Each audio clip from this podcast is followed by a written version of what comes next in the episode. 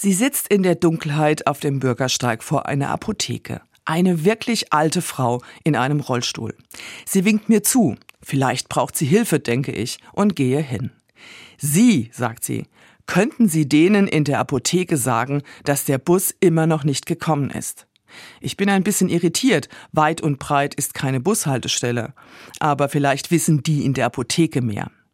Draußen sitzt eine wirklich alte Frau in einem Rollstuhl, sage ich zu der freundlichen Apothekerin. Die wartet auf den Bus. Die Apothekerin nickt, ein bisschen resigniert. Die alte Frau Huber, erklärt sie mir, die wartet auf den Bus, der sie zurück ins Seniorenheim fährt. Und Sie sind ungefähr die zehnte Person, die sie zu uns schickt. Aha. Ich gehe zurück zu Frau Huber, die noch immer in der Dunkelheit in ihrem Rollstuhl sitzt.